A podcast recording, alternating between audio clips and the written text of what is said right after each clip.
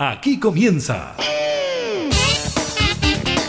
La Cámara en la Radio. Una mirada amena a la agenda de trabajo de los diputados. Con la conducción de la periodista Gabriela Núñez.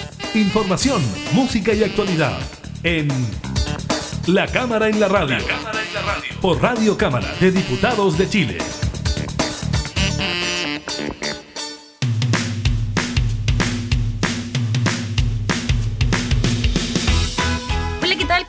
Bienvenidas y bienvenidos a una nueva edición eh, de la Cámara en la Radio. Estamos junto a ustedes entregando la información legislativa y también eh, de actualidad. Estaremos revisando los casos de COVID-19 para esta jornada y también estaremos hablando sobre el segundo retiro del 10%, estos dos proyectos que se tramitan en forma paralela, que ya tuvieron su paso por el Senado y ya desde la próxima semana estarán en condiciones de revisarse en la Cámara de Diputadas y Diputados. Con el diputado Matías Walker estaremos hablando de eso. También estaremos contándoles sobre las cifras de desempleo que nos están dejando buenas noticias en el último trimestre y además sobre las proyecciones que hay sobre la vacunación en nuestro país contra el coronavirus. Iniciamos la cámara en la radio. No te pares frente a mí con esa mirada tan hiriente. Puedo entender estrechez de mente, soportar la falta de experiencia, pero no voy a aguantar estrechez de corazón.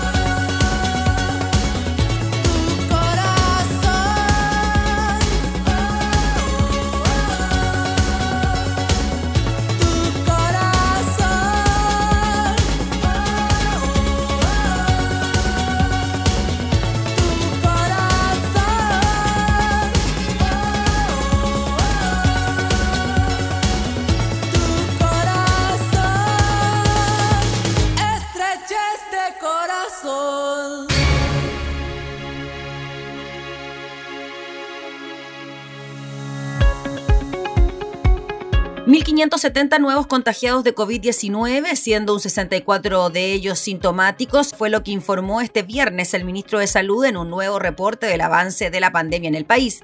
Se trata de seis casos más que ayer y tres menos que los registrados el viernes pasado. Los diagnósticos en efecto se han mantenido en cierta estabilidad. Durante la semana pasada, el promedio diario de casos nuevos fue de 1.364, una cifra menor en 11 personas a la registrada esta semana, 1.375. Se informaron además 43 nuevos decesos por causa del virus. Entre este viernes y el anterior se registraron 275 fallecimientos, 10 más que los ocurridos durante la semana que antecedió a esa. Los contagios, en tanto, se siguen concentrando en el sur, 60% corresponde a los identificados entre las regiones de Ñuble y Magallanes, siendo el récord nacional nuevamente el del Biobío, que marcó 331 nuevos casos. Se contabilizan además 350 casos activos probables en la región y 2040 a nivel nacional. En cuanto a la capacidad hospitalaria, se informan 299 ventiladores disponibles a nivel nacional, que corresponden al 13,6% del total.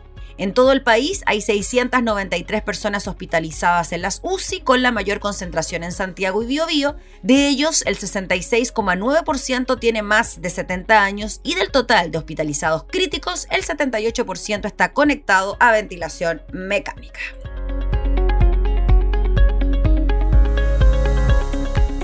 Siempre te creí cuando decías que era fácil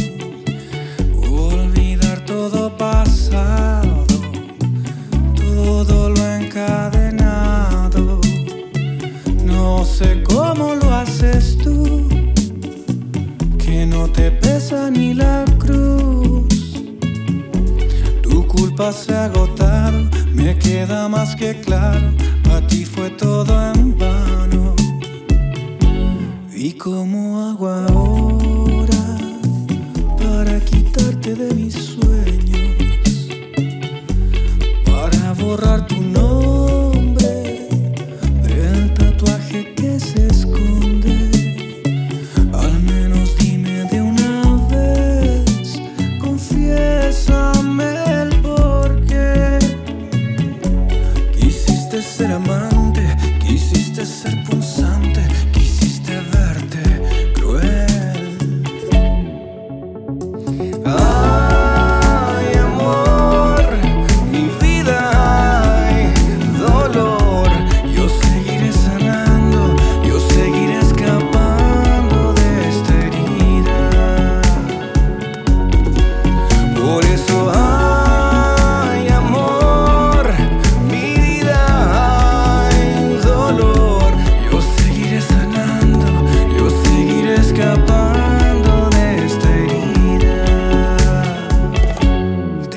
en todas partes.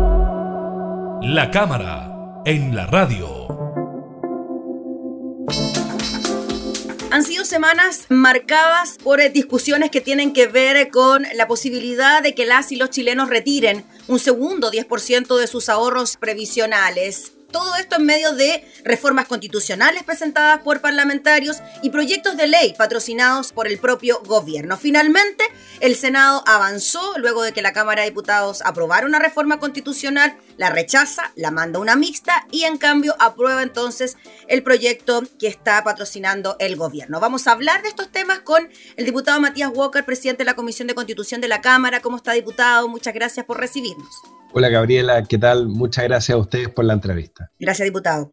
Diputado, le quería preguntar por lo que ocurrió en el Senado en estos últimos días, donde finalmente parlamentarios de gobierno que en algún momento votaron a favor del primer 10% y que se habían manifestado a favor del segundo por ciento vía reforma constitucional, se abstienen y prefieren el proyecto que está impulsando el gobierno. Sí, yo creo que es lamentable, Gabriela, que no se haya alcanzado el quórum ayer en el Senado para aprobar en segundo trámite constitucional el proyecto que habíamos aprobado en la Cámara, porque si se hubiera aprobado ayer ya eh, tendría que haberse enviado para el presidente de la República para su promulgación. Pero sabemos que el gobierno recurrió al Tribunal Constitucional con el objeto de dilatar el trámite del proyecto que se había generado en el Congreso. Eh, y es lamentable porque finalmente la única que eh, se perjudica con esto es la gente que está esperando eh, poder recibir este segundo retiro. Eh, ¿Cuál es la razón que ha dado el gobierno?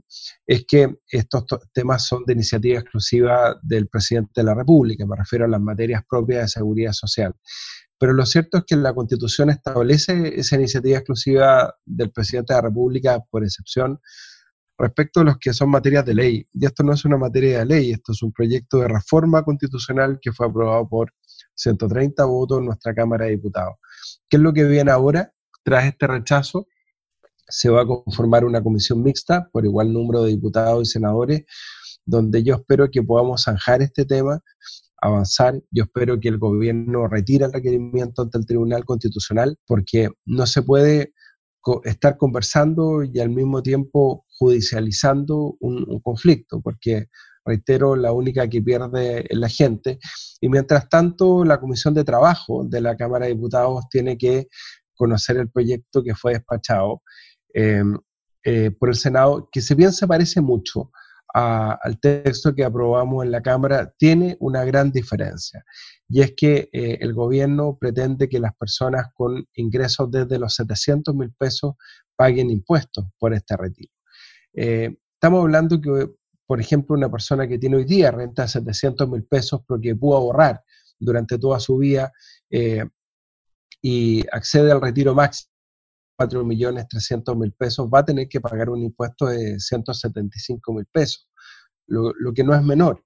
Y por eso es que en la Cámara habíamos aprobado una indicación del diputado Jorge Alessandri, eh, que lo que proponía era eh, dejar fuera a los primeros tres tramos del impuesto global complementario, es decir, que pagar el impuesto por los retiros quienes tenían renta sobre los 30 millones de pesos al año. Diputado, en ese punto sobre el tema de los impuestos, el dato que usted nos da es bien importante, ¿no? O sea, una persona que logra sacar el total, que se puede sacar el límite, los 4 millones 300, tendrá que pagar sí o sí este impuesto de 175 mil pesos y de ahí para abajo, ¿no? Dependiendo de la cantidad del monto retirado. Ese es el dato real. Efectivamente, y de ahí para arriba en el caso de quienes tienen rentas mayores, porque eh, yo por ahí tengo el cuadro, eh, sale hoy día en, el diario El Mercurio, eh, el problema es que el impuesto global complementario es un impuesto progresivo. Se paga por todos los ingresos que lleguen al año. Entonces, por ejemplo, estaba revisando acá una persona que tiene un ingreso de 2 millones de pesos. que no digamos que hoy día es una gran renta, pero podría ser una renta de la clase media profesional, eh, bueno, esa persona tendría que pagar 350 mil pesos si es que eh, tiene ahorros considerables y accede al, máximo al retiro, que son eh, 4.354.000 pesos, porque mm. Por suerte, una de las cosas que se logró reponer en el Senado es el monto máximo 150 UF. El gobierno lo quería dejar en, 100 UF. Entonces nosotros vamos a seguir insistiendo, ya sea el proyecto de ley como el proyecto de reforma constitucional, que esto sea acotado realmente a los que tienen mayores ingresos estaba revisando mientras usted me decía, tenía abierta precisamente el cuadro del diario El Mercurio y ahí se refleja perfectamente en relación a los sueldos de 700 mil hasta los 16 millones, por supuesto. Y ahí el impuesto, claro, es bien importante, a ¿ah? 2 millones de pesos, 348 y así suma y sigue. Diputado, y en relación a lo que usted nos comenta, ¿Cómo cree usted que se va a zanjar este tema? Porque usted decía, ojalá el gobierno retire el requerimiento del Tribunal Constitucional mientras se discute, pero en paralelo se va a seguir discutiendo el proyecto del gobierno. ¿Cómo se va a seguir haciendo aquello? Si es que hay una comisión en mixta, ¿se podrá resolver aquel proyecto, el que presentaron los parlamentarios, mientras el gobierno sigue con su requerimiento en el TC? Bueno, efectivamente, Gabriela, el tema es muy complejo porque eh, respecto al proyecto de ley, solo el gobierno puede presentar una indicación para establecer una exención tributaria. En materia de ley, el gobierno tiene iniciativa exclusiva para establecer impuestos, modificarlos, suprimirlos, establecer. Entonces, la única manera en que se podría establecer un corte en una remuneración mayor, por ejemplo, la indicación del diputado Alessandri, dos millones y medio de pesos, es el eh, que sea iniciativa del gobierno. Eh, así que bueno, yo espero que podamos en definitiva eh, convencer al gobierno de no seguir judicializando este conflicto en el Tribunal Constitucional, llegar eh, a un acuerdo. A mí me da lo mismo si al publicarse la ley sale el nombre de los parlamentarios o sale el nombre del presidente de la República. Ese no es el tema. El tema es que esto sea sin letra chica. Y hay otra cosa que a mí me causa preocupación, prefiero decirlo ahora, y es que el proyecto de ley del gobierno puede ser eh, aprobado en el Congreso, puede ser objeto de veto presidencial. Este es un presidente que le gusta mucho vetar los proyectos que envía el gobierno, pero que después el Congreso los modifica. Y eso es una contingencia también, que podría conspirar contra el anhelo de la gente de poder eh, ejercer este derecho al segundo retiro antes de las fiestas de fin de año. Diputado, pero lo que se ha pensado, incluso desde parlamentarios de la oposición, es que, claro, es preferible tener un retiro sea como sea. Por lo tanto, aquí el escenario tendría que ser el, siguiente. El gobierno presiona con ir al TC, con el retiro impulsado por los parlamentarios, presenta el de él, pero con este impuesto, e, e, esta condición de la que ustedes no, no están de acuerdo. Entonces, ¿ahí qué podría ocurrir? Que ustedes dijeran, ok, nosotros vamos a seguir votando por el proyecto del gobierno porque sí o sí va a entregar el 10% o van a presionar para que el gobierno retire la indicación de su propio proyecto? Vamos a insistir por las dos vías. Yo creo que no podemos confiarnos en el proyecto del gobierno. Ya. Eh, porque la desconfianza, yo creo que ya a esta altura ni siquiera es nuestra, es de la ciudadanía. Eh, y tenemos que seguir insistiendo para que eh, en la comisión mixta avancemos el proyecto de reforma constitucional. Y yo esperaría además que el Tribunal Constitucional se pronunciara. Lo que estamos defendiendo son nuestras atribuciones eh, en ejercicio de lo que se denomina el poder constituyente derivado, que conserva el Congreso nueva constitución, el Congreso mantiene un poder constituyente y puede presentar eh, y aprobar reformas constitucionales, por supuesto, con un alto quórum. Entonces, yo, para asegurarnos y, y llegar a lo que la ciudadanía está pidiendo, avanzaría en paralelo en los dos proyectos. Ahora, diputado, para cerrar y en relación a la presentación del gobierno ante el Tribunal Constitucional, ¿qué justificaciones podría dar el TC frente a un proyecto que primero es una reforma constitucional y segundo, cuando el gobierno impulsa uno de características muy, muy similares, ¿dónde estaría ahí la inconstitucionalidad? Porque lo presentaron los parlamentarios y no el Ejecutivo, a pesar de ser una reforma constitucional. Claro, yo estoy seguro, Gabriel, constitucional, a pesar de ser de tener una composición hoy día muy proclive al gobierno. Recordemos que la presidenta del Tribunal Constitucional fue jefa de gabinete del presidente Piñera en su primer gobierno. Tenemos un ex diputado de la UDI, como Cristian Letelier, como ministro del Tribunal Constitucional. A pesar de esa composición, yo veo muy difícil que el tribunal acoja la presentación del gobierno, toda vez que eh, nunca el Tribunal Constitucional ha eh, declarado inconstitucional un proyecto de reforma constitucional. Siempre lo ha hecho con respecto a proyectos de ley y esto sería una materia absolutamente inédita. Entonces yo confío que el tribunal presentación del gobierno, a pesar de la composición que tiene ese tribunal que ha sido tan cuestionado en muchos fallos, cuando aprobamos la reforma laboral, el gobierno de la presidenta Bachelet, o cuando aprobamos la reforma al SENAC para darle más atribución a los consumidores. Finalmente el Tribunal Constitucional termina desnaturalizando esos proyectos que soberanamente aprobó el Congreso Nacional. O sea, más que zanjar, podría retrasar claro. ¿no? el tema del 10%. Y yo creo que usted bien lo dijo, el, el, gobierno lo hace con un ánimo dilatorio para negociar, para presionar y para decir, mire, acepten mi proyecto, aunque sea cobrando el impuesto a las personas que ganan desde 700 mil pesos, porque si no, eh, el Tribunal Constitucional va a dilatar el proyecto y las personas no van a poder ejercer el derecho al segundo retiro antes de fin de año. Muy bien, pues diputado, ¿la próxima semana se vería entonces el proyecto del gobierno en la Comisión de Trabajo? ¿Pasaría también por constitución? No, eh, porque como es materia de ley, se va directo a la Comisión de Trabajo y tiene que citar la presidenta de la comisión, la diputada Gael Yomans, apenas se dé cuenta en la sala. Yo, bueno, mañana tenemos sesión, sí. porque tenemos el día sábado sesión. Eh, para aprobar lo que dice relación con el informe de la Comisión Mixta de Presupuesto. Entonces, probablemente ahí en la sala se va a dar cuenta del informe del Senado y ya va a estar en condiciones el proyecto de ser visto en la Comisión de Trabajo. Muy bien, pues diputado Matías Walker, le agradecemos enormemente por su tiempo, que esté muy bien, que tenga buen día. Gracias, Gabriela, que tenga buen día usted también. Gracias. Chao. El diputado Matías Walker, presidente de la Comisión de Constitución, hablando entonces sobre la posibilidad de que los chilenos tengan un segundo retiro del 10%.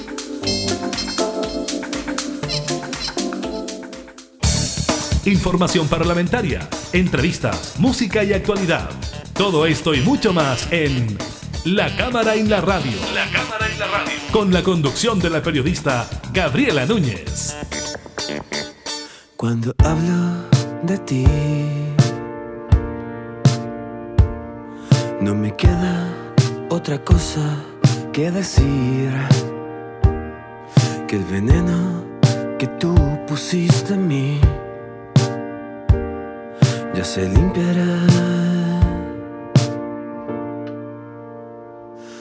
Cuando hablo de ti, no me queda más remedio que decir que todo lo que tú dejaste en mí ya se borrará.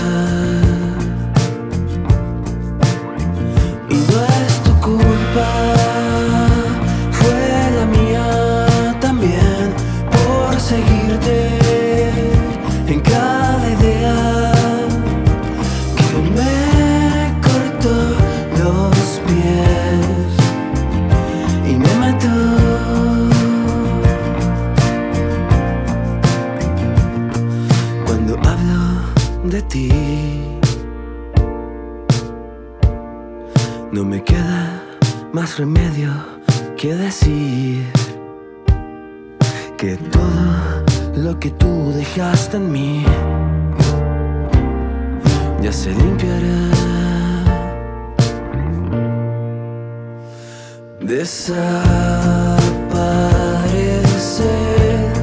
Tanto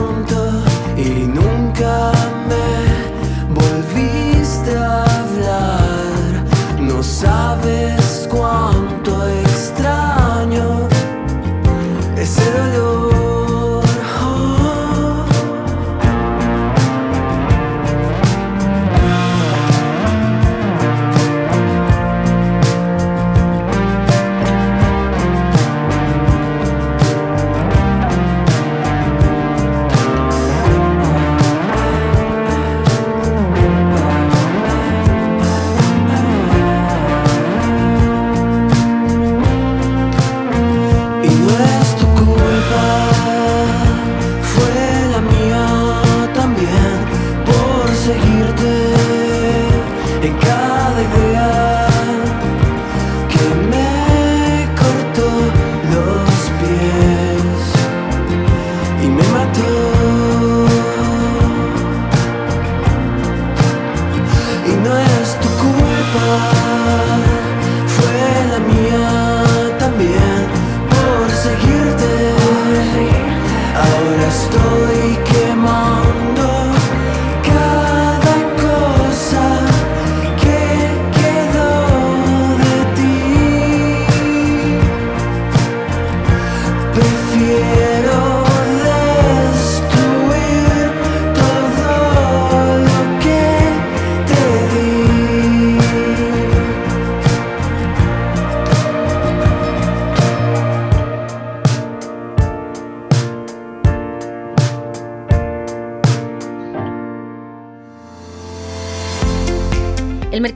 Laboral sigue mostrando señales positivas, aún leves, pero van en la senda de la recuperación. De acuerdo al INE, en el trimestre móvil agosto-octubre se crearon 302.604 empleos en relación al trimestre inmediatamente anterior. La cifra es mayor a las plazas laborales creadas en los meses de septiembre y agosto. En suma, entre agosto y octubre se han generado 594.466 empleos. De los empleos creados en el trimestre terminado en agosto, 106.279 son formales, mientras que 196.325 son informales, es decir, el 64% de las plazas laborales generadas son informales. En el desglose, 198.267 corresponden a hombres, 104.337 a mujeres. En cuanto a la tasa de desempleo, esta se ubicó en un 11,3% por debajo del 12,3% del trimestre móvil anterior, pero 4,5 puntos por sobre lo que había hace un año. En 12 meses han perdido 1,3 millones de empleos, si bien la cifra sigue siendo alta, es bastante menor del 1,8 millones que hubo en el peor mes de la crisis sanitaria y económica. La directora del INE, Sandra Quijada, sostuvo que vemos una tendencia a la baja en la tasa de desocupación, lo que redunda en una recuperación de los empleos. En este último trimestre aumentaron en alrededor de 300.000 las personas ocupadas. No obstante, añadió que hay que estar atentos en la fuerza de trabajo potencial, ya que esas personas pueden salir a buscar empleo y eso podría eventualmente presionar las tasas de desocupación.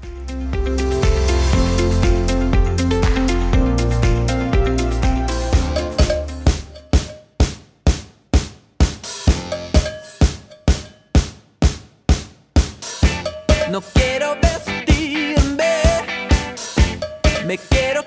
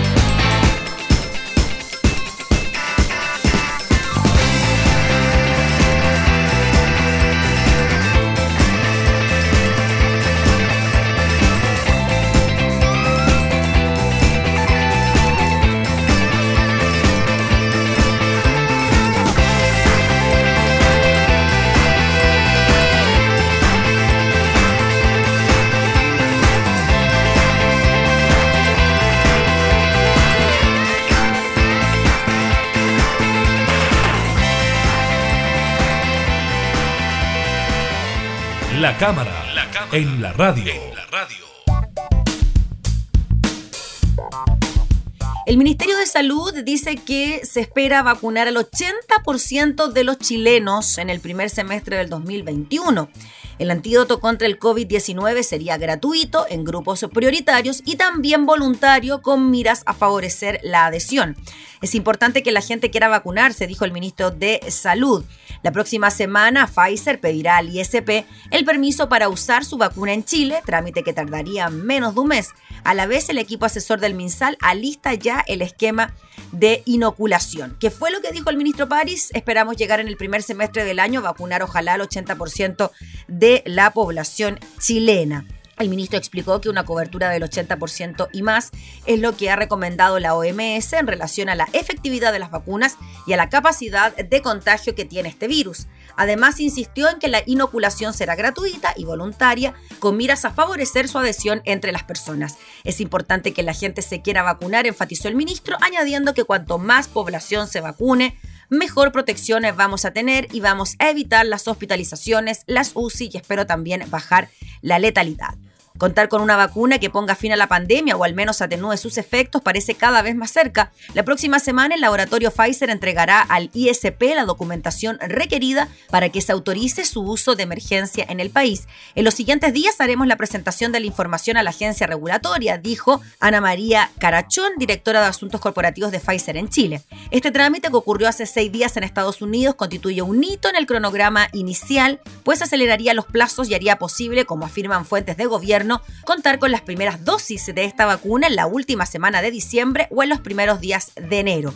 Se trata además de un escenario que desde la moneda miran con atención por las gestiones que ha encabezado el presidente Sebastián Piñera para que el país sea de los primeros en inocular a sus ciudadanos. Esto especialmente tras el aumento de casos en la región metropolitana y que hacen temer un recrudecimiento de la pandemia.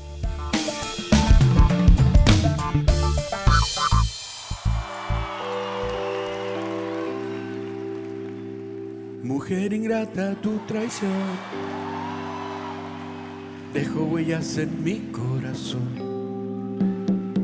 Y ya que todo parece normal, sigues mintiéndole al corazón. Por eso ponle mucha atención. Dame un beso y no vuelvas más. Y ya que todo parece normal, sigue tu propio camino. Cuidado, vas a ver que no se juega con vida ajena, mujer. Cuidado,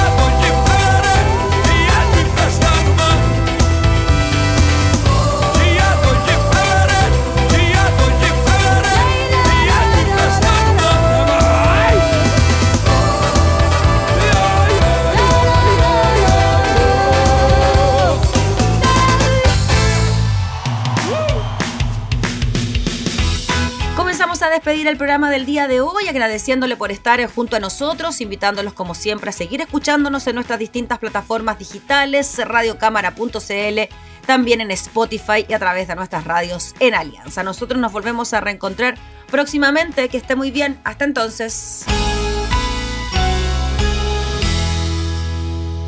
Hemos presentado La Cámara y la Radio. Una mirada amena a la agenda de trabajo de los diputados. La Cámara en la Radio, con la conducción de la periodista Gabriela Núñez.